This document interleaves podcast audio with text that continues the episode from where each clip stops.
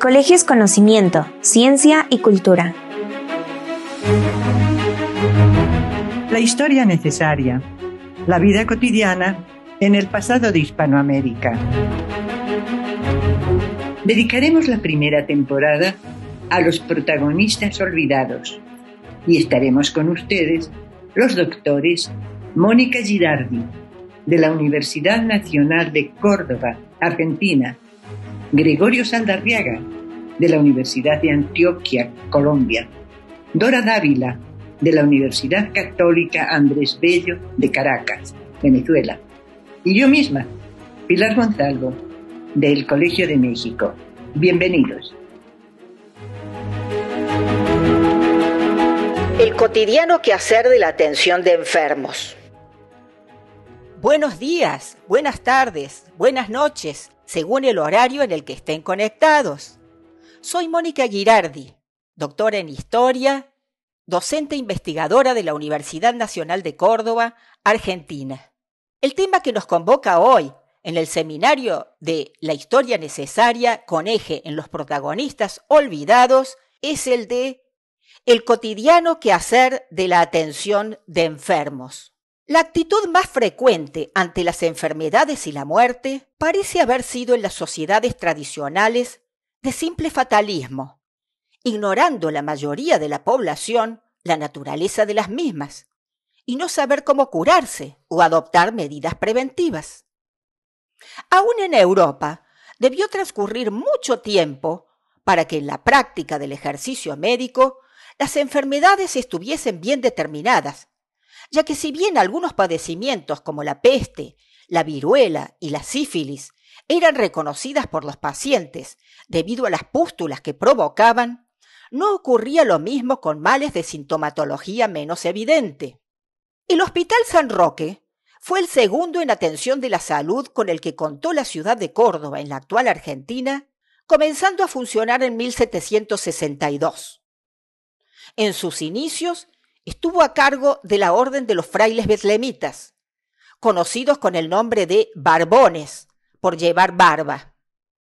Su vestimenta era muy característica, con capa y túnica de paño rojo oscuro o pardo con una cruz azul y sandalias como calzado. Entre ellos había médicos, boticarios y enfermeros. El libro de curaciones del hospital aún se conserva y da cuenta de la atención de los pacientes que realizaron los frailes durante 13 años consecutivos desde la fundación, con anotaciones sobre los enfermos socorridos día por día, las enfermedades, síntomas y tratamientos aplicados. Los registros ponen de manifiesto que la población requería atención durante todos los meses y días del año, incluidos domingos y días de fiesta, indicados por el santoral católico.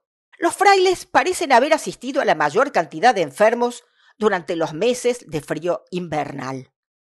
La modalidad de atención que realizaban los frailes eran de dos maneras, tanto en la casa hospital como a través de una acción itinerante asistiendo a los lugares donde se encontraba el enfermo o accidentado en ese momento. Así recorrían la ciudad de punta a punta, desde la plaza hasta las afueras de la ciudad llevando su socorro los 365 días del año. Edificios principales como conventos, iglesias o casas principales servían de referencia para registrar el lugar donde habían realizado la atención. Por ejemplo, detrás de la Merced, o en las proximidades de la catedral, o junto a la compañía, o en la ranchería de Santa Teresa, o bien en la calle del regidor Moyano, o en las cercanías del palacio. Algunas calles eran identificadas en el libro de notaciones por el apellido de las familias de lustre que habitaban en ellas, como las visitas realizadas en la calle de los Funes o de los Rodríguez. Los pacientes eran personas pertenecientes primordialmente al pueblo llano, ya que en general los individuos de mayor estatus social eran asistidos por médicos en sus domicilios particulares. La mayoría de los enfermos registrados eran lugareños de la ciudad o procedentes de la campaña, pero hubo también forasteros originarios de otras provincias, de distintas partes de América e inclusive de Europa. No olvidemos que Córdoba ocupaba una posición geográfica estratégica, sirviendo de paso comunicante de una extensísima región hacia territorios del norte hasta el Alto Perú, al oeste hacia Chile y por el este a Santa Fe y Buenos Aires.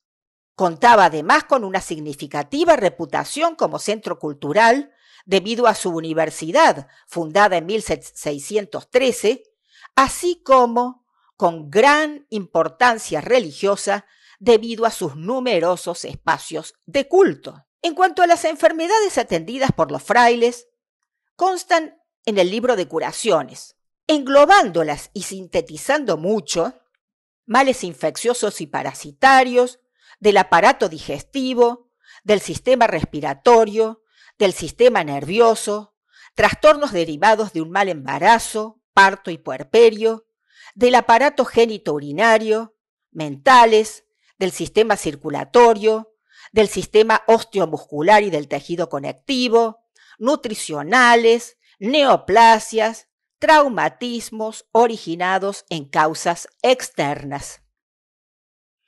El mencionado registro permite observar además recaídas en afecciones por las que ya habían recibido atención algunos enfermos. De los pacientes con mayor número de atenciones registradas, detectamos algunos que eran religiosos, como Fray Joaquín y Fray Miguel o el ministro Enrique. Otros eran esclavos o individuos pertenecientes a sectores de servicio, a quienes no se menciona con sus apellidos, como el caso de Liberata o María Francisca. Hubo individuos que fueron atendidos más de una treintena de veces por los frailes. El caso más sorprendente es el del español peninsular don José Barquín, quien, luego de ser asistido 34 veces por los betlemitas, terminó falleciendo el primero de marzo de 1775. Si nos atenemos a los medicamentos que se le recetaron, deducimos que lo afectaba un mal venéreo. Entre las indicaciones de los registros correspondientes a este paciente fueron indicados seis días de píldoras mercuriales, 36 papeles de polvos antigálicos, bálsamo arceo, bálsamo anodino, enema emoliente, óleo camomil, ungüento altea, espíritu de vino, agua vitriolada precipitada, diversos emplastos de líquido gomado, agua mentolada, parrilla, alumbre, entre otros remedios. Otro paciente originario de España atendido por miembros de la Orden Betlemítica fue Antonio Correa, atendido en 28 ocasiones.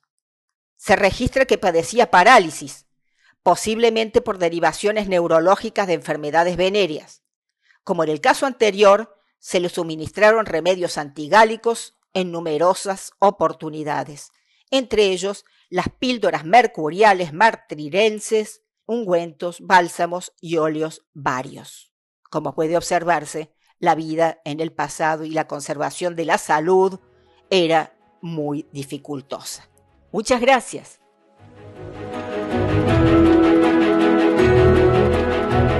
Esto fue una producción de la Coordinación de Educación Digital del Colegio de México.